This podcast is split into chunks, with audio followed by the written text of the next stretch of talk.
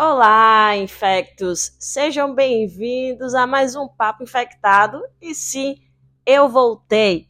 Para quem estava com saudade, em setembro eu dei uma pausa aqui no podcast porque eu estava de férias do hospital, então aproveitei para descansar um pouquinho, ir na Bahia, rever minha família, meus amigos.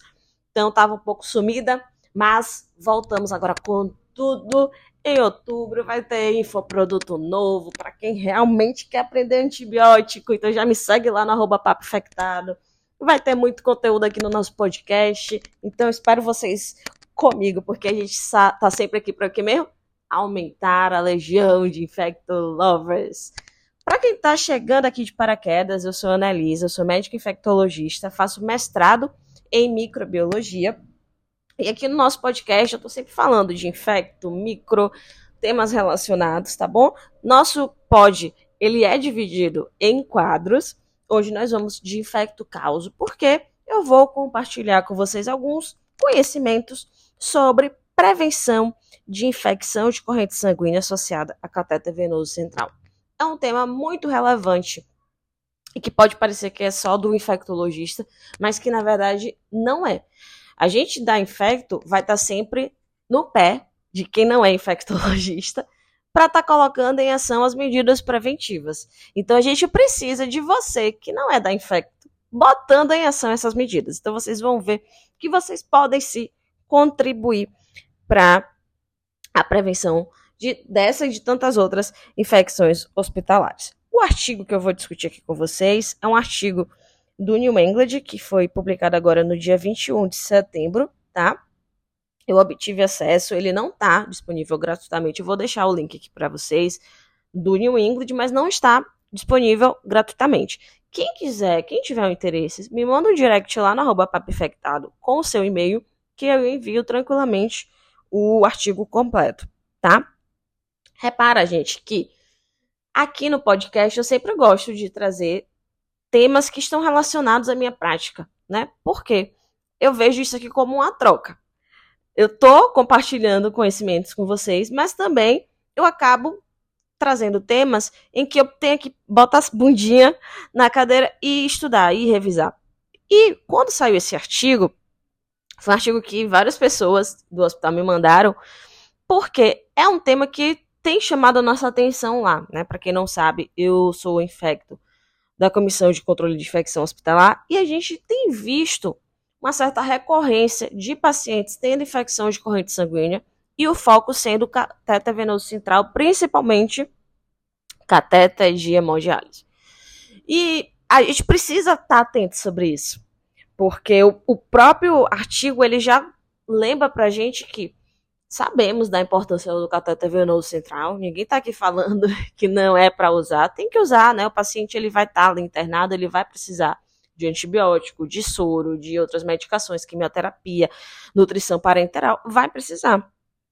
Mas a gente tem que lembrar que quando a gente mantém esse cateter por muito tempo sem necessidade, sem indicação, tem complicações. Né? A gente aumenta o risco de infecção de corrente sanguínea. E consequentemente, se esse paciente infecta, é mais custo para o hospital, é mais tempo de internamento, é maior mortalidade, é mais tempo de uso de antibiótico, e aí toca naquele ponto do uso racional de antibiótico. Então veja que tudo isso a gente pode evitar através das medidas preventivas.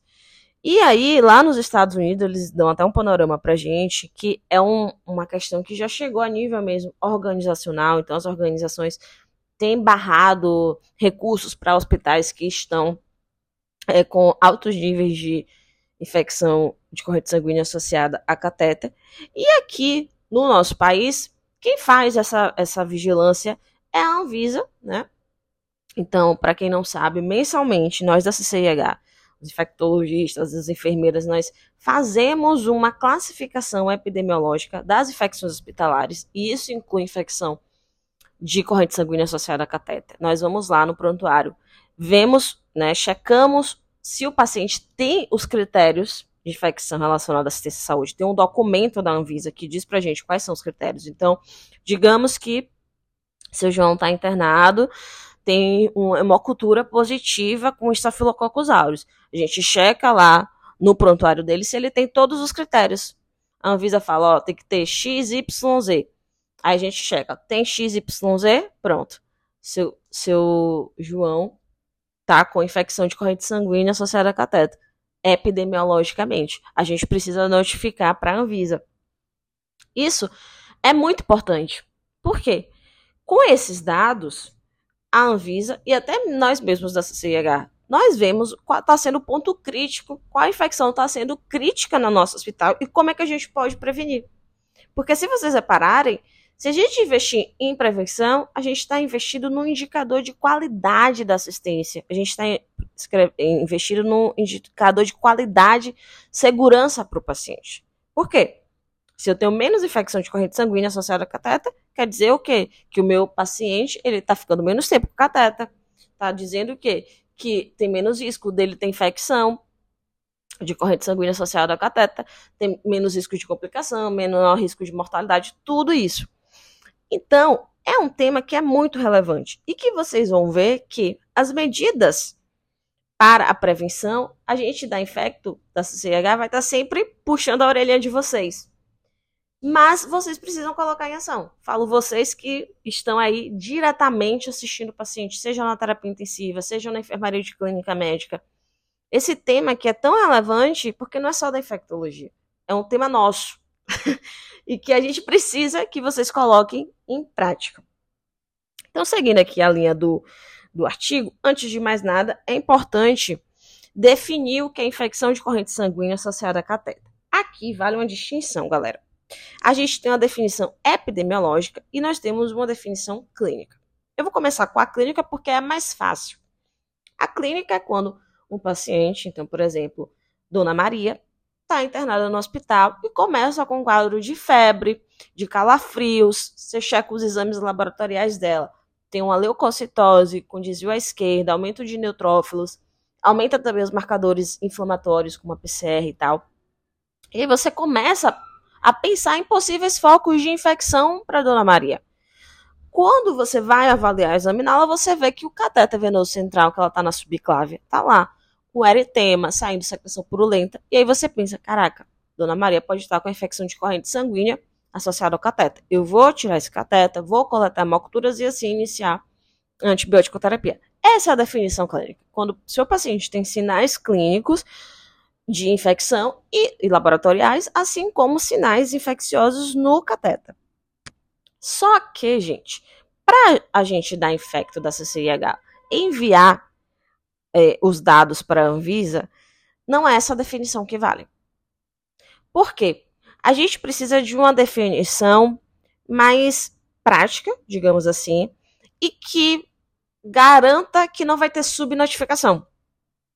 Então, a gente tem uma definição epidemiológica. Como eu já falei aqui, o, a Anvisa ela libera os critérios e a gente tem um checklist para ver se o paciente tem. Então, seja revisando o prontuário, seja discutindo com a equipe assistente, a gente checa se o paciente tem os critérios ou não para infecção de corrente sanguínea. Então, a maioria das vezes é o quê?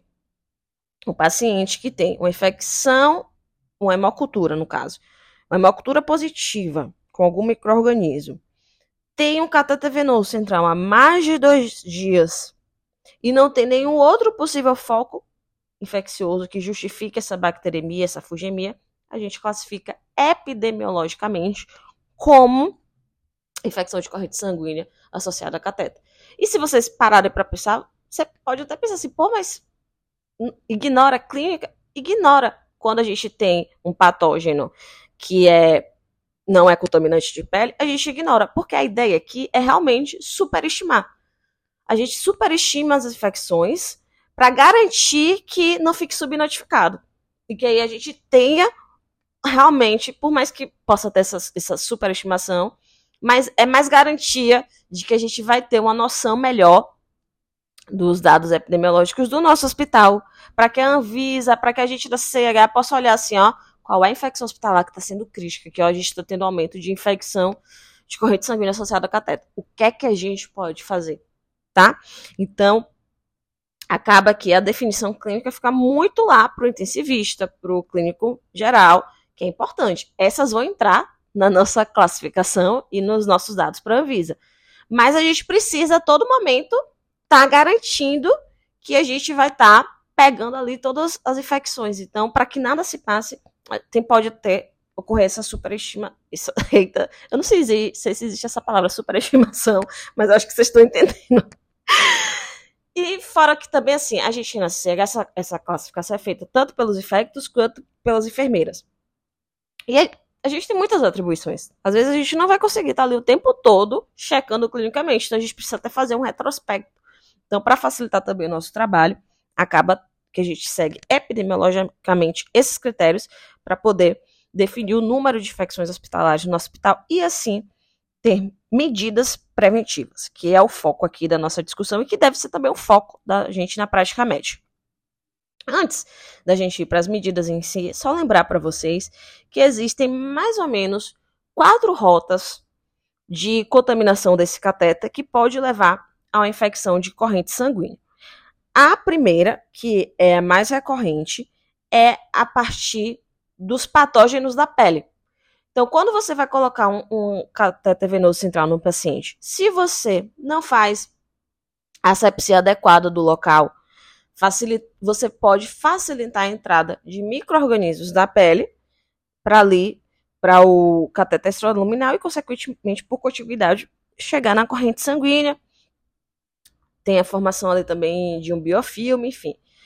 E pode acontecer também até não necessariamente na hora da inserção, mas às vezes você fez até essa psi ok, inseriu, só que o cateter ao longo dos dias não estava sendo bem higienizado, não estava com curativo de clorexidina, não estava mantendo ali a, as formas de prevenção.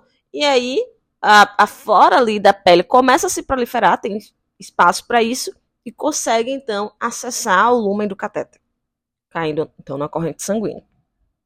Outra forma é a contaminação intraluminal através do hub, do hub do catéter. O hub, gente, é, é, é, é o pino, é o pininho, digamos assim, é, o, é a travinha que conecta o catéter com o sistema do soro, tá? Vocês colocando no Google, vocês vão ver bem. Mas é, é a travinha que conecta o catéter com o soro. Então, às vezes, quando. Ou então até tá lá, não tá nem conectado ao soro, mas é o que você vai conectar com a seringa para fazer a medicação e tal. E é importante que haja a higienização adequada desse hub. Porque se você não higieniza ali, as bactérias elas podem facilmente adentrar, formar um biofilme intraluminal e, consequentemente, se proliferar caindo na corrente sanguínea. Outras formas que são menos comuns são quando o paciente tem uma infecção é, à distância, então uma infecção pulmonar, uma infecção urinária. Aí essa bactéria dessas infecções à distância cai na corrente sanguínea e consegue chegar ao catéter. E tem também a possibilidade de ter um fluido contaminado, que isso aí é gravíssimo, né? Quando o fluido por exemplo, o paciente pegou um, um, um soro que não estava estéreo. E aí, o soro não estéreo, a bactéria tem fácil acesso ao cateter, causando, então, a disseminação e infecção da corrente sanguínea. E temos também fatores de risco para essas infecções associadas né, ao cateter. Além de você ter a patogênese, que acaba vendo que fica muito claro que é se você não maneja bem, desde a inserção até os cuidados pós-inserção, esse catéter, você está dispondo seu paciente a ter infecção de corrente sanguínea associada ao catéter, mas tem alguns pacientes que vão ter mais chances de ter. Então, é aquele paciente imunocomprometido, o paciente que tem alguma neutropenia, grande queimado, é, malnutrido, com IMC maior que 40, que tem um tempo longo de internamento antes de ser feita a exceção do catéter. Bebês né, recém-nascidos prematuros, pacientes com limitação de acesso venoso central. Pode acontecer também do próprio contexto no hospital facilitar ser um fator de risco para a infecção de corrente sanguínea associada a catéter, seja porque a, inserção do catéter teve que ser de emergência e não pôde ser feita as devidas medidas de asepsia, quando não tem uma adesão da própria equipe à técnica séptica, quando esse cateter é muitas vezes manipulado e não tem também a, a devida atenção para que não, não contamine, quando você vê ali que o paciente continua com acesso sem necessidade, isso inclusive, gente, é o que sempre você tá com o seu paciente, se ele tá bem, se tá estável, olha sempre, precisa desse cateter mesmo? Precisa disso? Tem como já botar as medicações orais? Isso é uma preocupação que você tem que ter. Não só porque você já pensando em deshospitalizar o paciente, mas porque você vai estar tá agregando menos infecção se você desinvade ele. Mesma coisa com a sonda, enfim. E pode ter também alguns fatores do material, por isso que é importante ter boa qualidade. Então, o material do cateter, o, o sítio de inserção do cateter, como a gente vai ver, alguns locais podem ser mais colonizados de bactéria do que outros, então pode facilitar. Assim como o, o uso, a indicação. Cateter de hemodiálise tem mais chance de contaminar uh, do que outros, certo? Então são pontos importantes. E aí a gente vai para as medidas, quais são as estratégias, o que é que a gente pode fazer como infectologista, como clínico, como intensivista, enfim como um enfermeiro, como é que a gente pode colocar na prática essa prevenção? Então, nós podemos fazer checklists. É, recentemente, lá no hospital, teve uma capacitação para os médicos e residentes, em que a colega infecto ela apresentou o checklist do que é que os residentes, do que é que os médicos precisam fazer o passo a passo antes de colocar o, o catéter. Então, esse checklist é uma instrução mesmo. Ó Primeiro, você vai tirar seus adornos, que não era nem para estar, mas tudo bem. Segundo, você vai higienizar as mãos de tal e tal forma. Terceiro, você vai colocar capa, máscara, não sei o que. É o checklist do passo a passo. E é muito importante esse checklist porque isso facilita a adesão, gente. A adesão às medidas de prevenção. Então, muitas vezes, a gente está lá da CH, tá de olho nesse passo a passo, para ver se os médicos estão seguindo esse checklist. E aí, dentro desse checklist, puxa até para outra medida de prevenção. É importante que você tenha instituído no seu ambiente os kits de sessão do cateter, que já esteja tudo separadinho. Porque ao invés de você ficar, pega aqui, vou, ah, vou, vou inserir um cateter do paciente, aí ao invés de pega isso, pega aquilo, pega aquilo, fica tudo espalhado, você pode se passar, gente, e não pegar alguma coisa ou até pegar errado. Vocês vão ver que, por exemplo, a, a gente prefere a clorexidina alcoólica do que a iodopovidina para fazer a asepsia. Aí vai e você pega o iodo lá para fazer.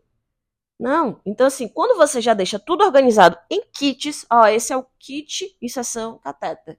Tem que ter isso, tem que ter aquilo, tem que. Pronto. Na hora que você vai inserir o cateter, além de facilitar o seu trabalho, vai garantir que você é, tá, esteja ali fazendo o checklist direitinho, fazendo todas as medidas necessárias para evitar a, a infecção, a contaminação do procedimento.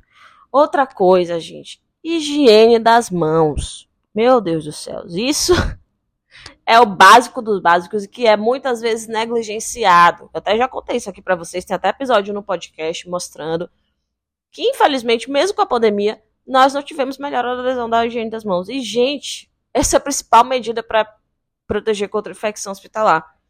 Então, antes de inserir um catéter, você precisa higienizar suas mãos, seja com água ou sabão, seja com álcool, né? Se tiver sujidade visível, priorize água e sabão.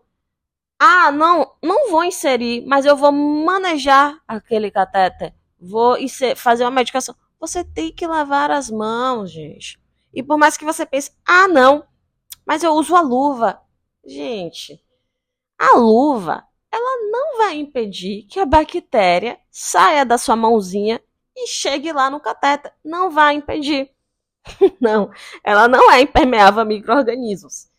Então, meu povo, tem que lavar as mãos antes de inserir o cateter, depois tem que lavar as mãos antes e depois de manejar um cateter. Não pode. E isso, gente, pode parecer que é óbvio, mas muita gente negligencia.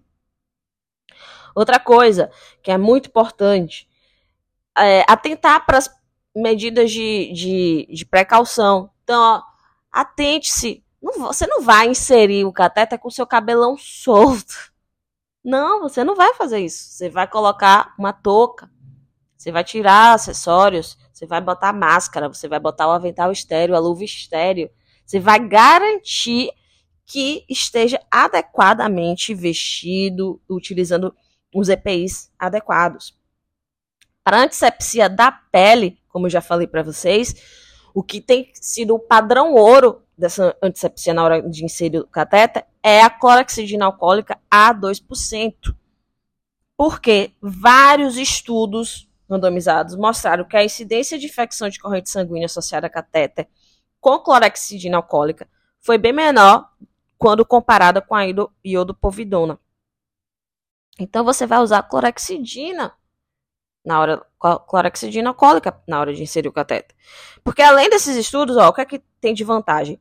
A clorexidina ela tem uma ação mais rápida, ela seca mais rápido, ela consegue ter um, uma ação mais longa, uma ação persistente, uma ação residual, mesmo após ali você fazer o uso, tá certo? Na hora que você, outra medida de prevenção, na hora que você vai selecionar o sítio, isso tem impacto, vocês sabiam? O melhor local para fazer pulsão de catéter é na subclávia. Não são vozes da minha cabeça, são estudos que mostram isso. Porque, por exemplo, na femoral mesmo, até é óbvio, né? Como está mais próximo da região genital, a região femoral é, tem muito mais chance de estar tá colonizada, contaminada ali com bactérias. Então, é muito maior a chance de contaminação, a chance também nos outros sítios de ter trombose venosa.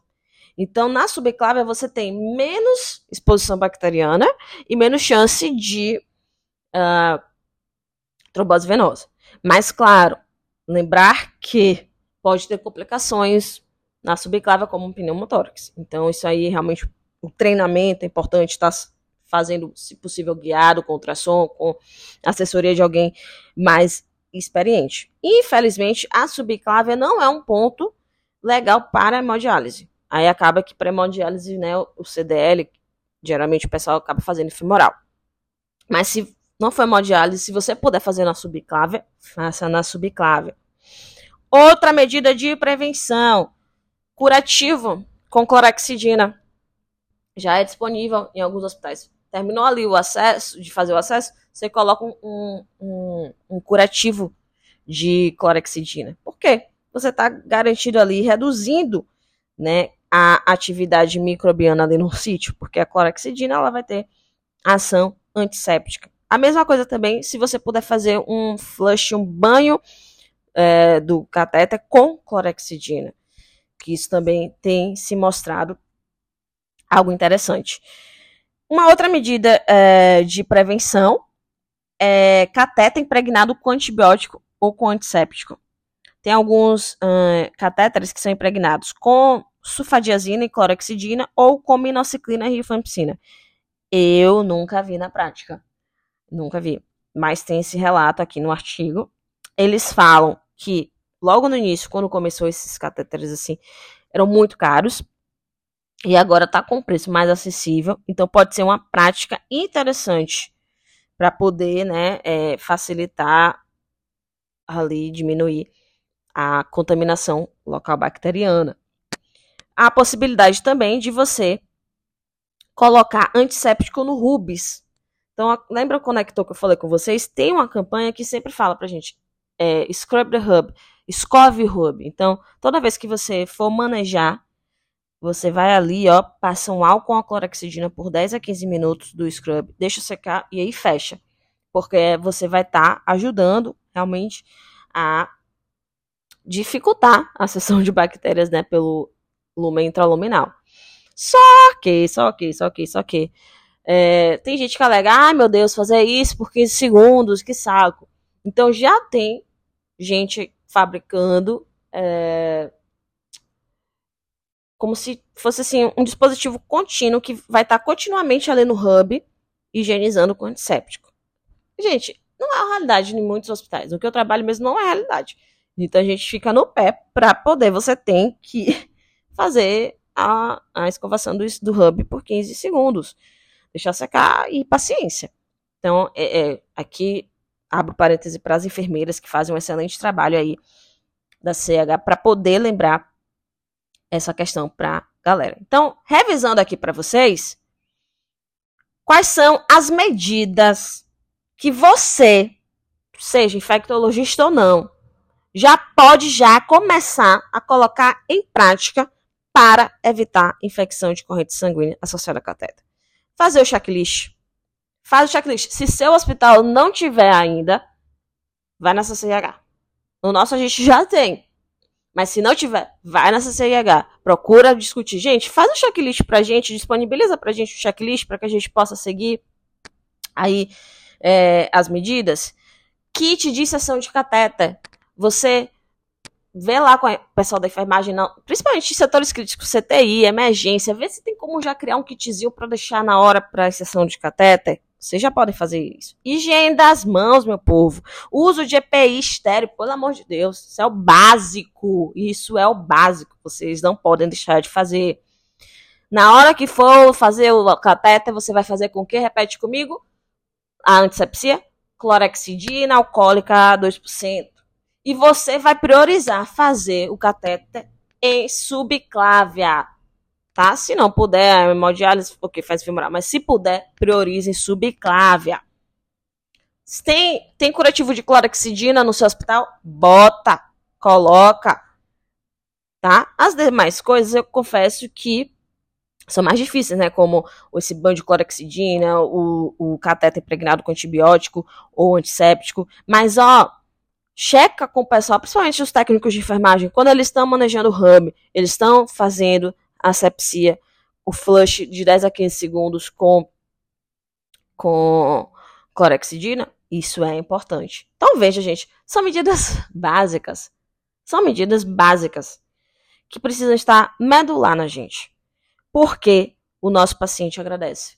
E eu tô falando isso porque, gente, o impacto é, de ver paciente complicando, pegando. Eu já peguei vários pacientes que, por conta de uma infecção de corrente sanguínea associada a cateter, evoluíram com espondilodicite, com infecção na coluna, com endocardite. E, infelizmente, até evoluíram a óbito por conta disso. Então, é algo totalmente prevenível. Eu conto com vocês, tá certo? Inclusive, aproveita aqui esse espaço lá no Twitter, no Instagram, até aqui no, na sua plataforma de áudio no Spotify, se quiser comentar como é a sua experiência, o que é que você acha também que pode adicionar de medida, o que é que você quer sugerir, o que é que você quer comentar, compartilhar. Eu vou adorar saber também. Tá certo? É isso, infectos. A gente se vê, como sempre, no próximo Papo Infectado. Beijão.